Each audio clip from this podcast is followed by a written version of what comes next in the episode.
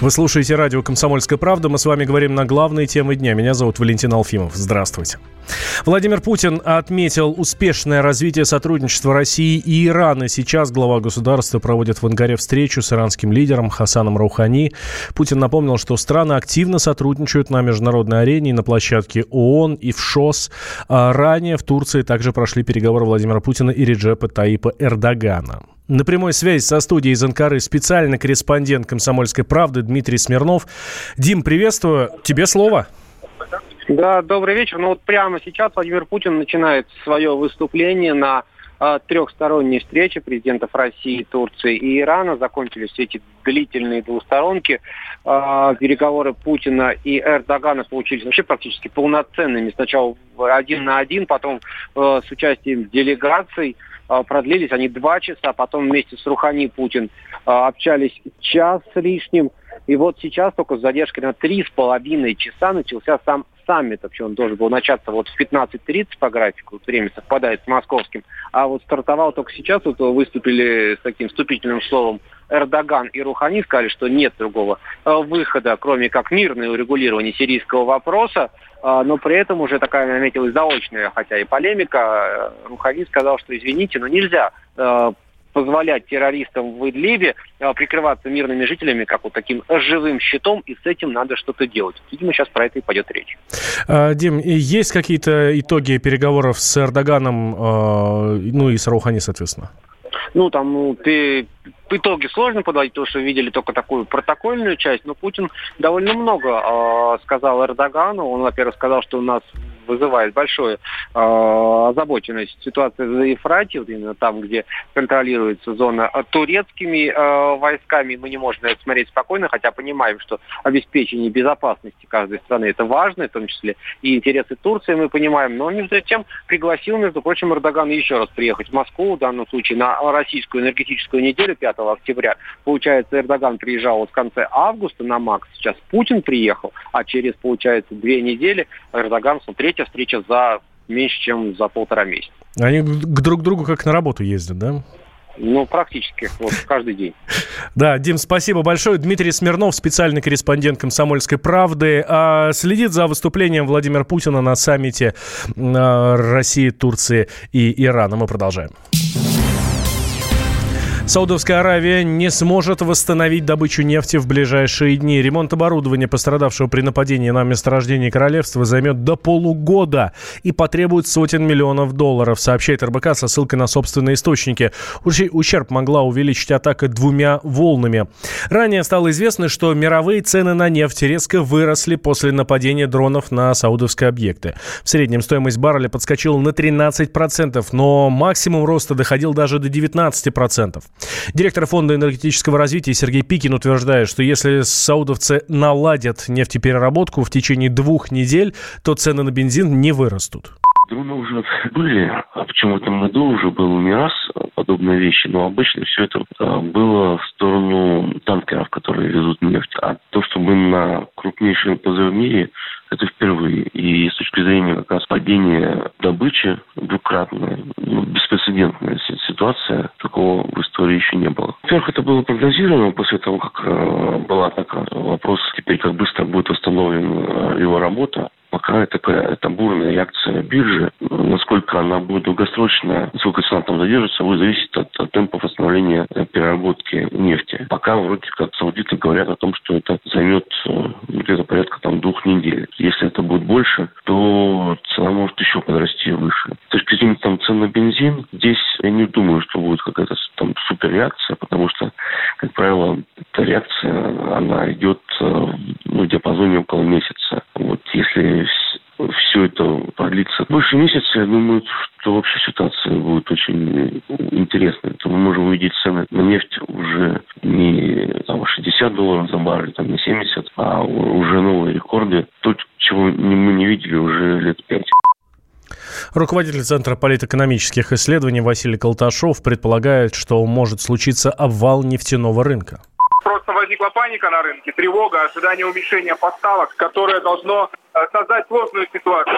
И это э, только повторяет мере ситуацию 2018 года, когда такой же рост цен через некоторое время обернулся их снижением. Отнюдь не обязательно это приведет к, росту цен. Хотя, конечно, это провоцирует сейчас повышение цен на бензин э, и на другие товары. Думаю, что продолжаться такая ситуация долго не сможет, просто потому что мы имеем дело с чрезвычайным фактом, который просто изменил даже ситуацию на рынке.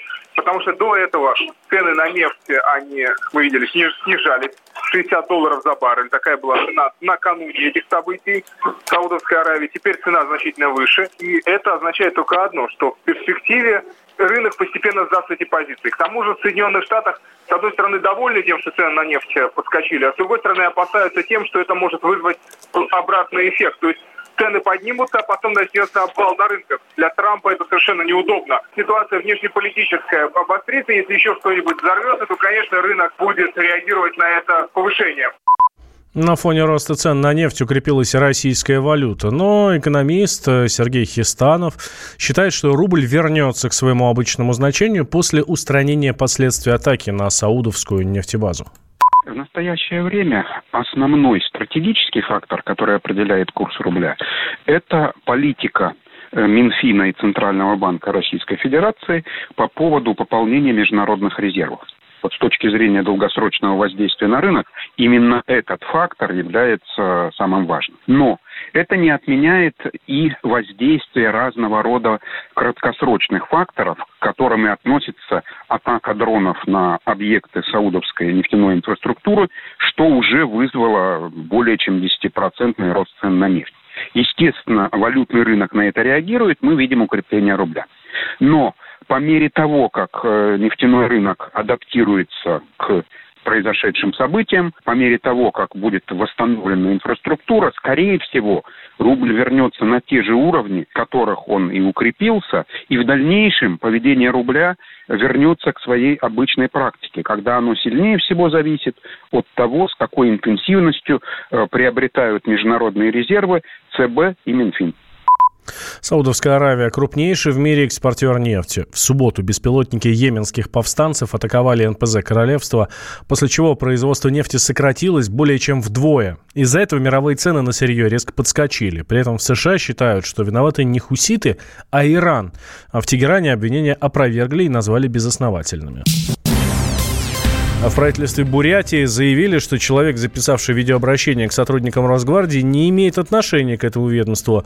Руководитель администрации главы республики Байер Циренов отметил, что ролик выложил сотрудник охранного предприятия.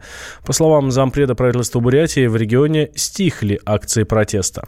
Я видел только кусок фрагмента, но по подписи э, я понял, что это в ГУП охрана, да, то есть это охранное предприятие, это не совсем Росгвардия. Но у нас ситуация спокойная, на площади никого нету, советов никаких флешмобов не проводится. Но и те, которые раньше были там что-то по 10-15 человек. Вот у нас ситуация спокойная, я думаю, у нас народ разобрался, что происходит, кто куда зовет, поэтому все сделали свои выводы. Народ не митингует, потому что все поняли, что если, как мы раньше говорили, несанкционированные митинги, они будут пресекаться. Санкционированный, пожалуйста, вчера был санкционированный митинг в парке юбилейный. Туда пришел глава Бурятии, встретился с митингующим, потом отошел и рядышком общался с людьми, которые задавали насущные вопросы. В общем-то, там все нормально. Сейчас, э, я понимаю, все поняли, что нельзя нарушать закон сотрудников ГУП охраны из Бурятии Виктора Харжирова накажут за запись видео в рабочее время.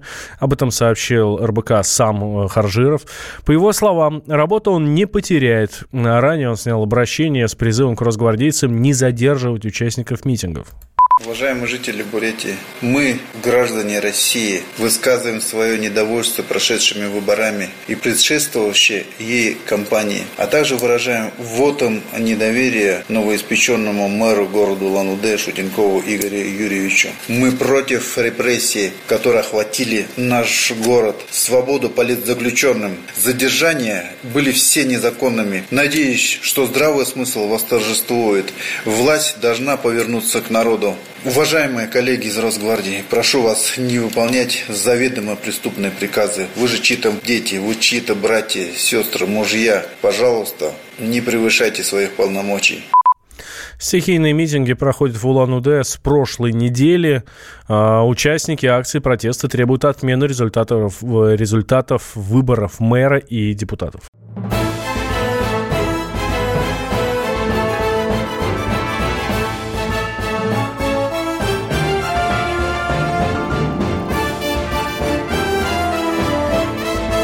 Осень. Пора перемен. На радио «Комсомольская правда».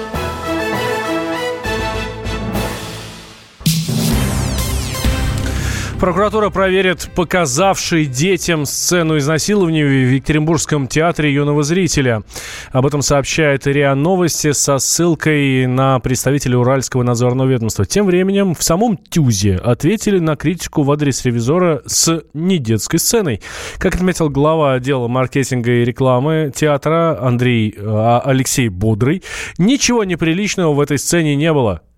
Было две сцены, когда Хлестаков стоит спиной к залу, в ванной моется. Он только, получается, зашел в ванну, за ним сразу зашел человек, второй актер, который его прикрыл. И все, и они стояли вдвоем в ванной, и актер ему еще натирал спинку. Вторая сцена. Хлестаков у нас берет Марию Ивановну и договаривается с ней, чтобы... Ну, в общем, прошла свадьба. Он уговаривает очень сильно Городничего, чтобы прошла свадьба. После этого Хлестаков не насильно и не раздевая ее полностью до гола, берет, уносит якобы в свою комнату. Они накрываются одеялом, и вот уже там они имитируют что-то подобное, как половой акт. Но что они именно имитируют, я не знаю. Это можно расценивать как угодно.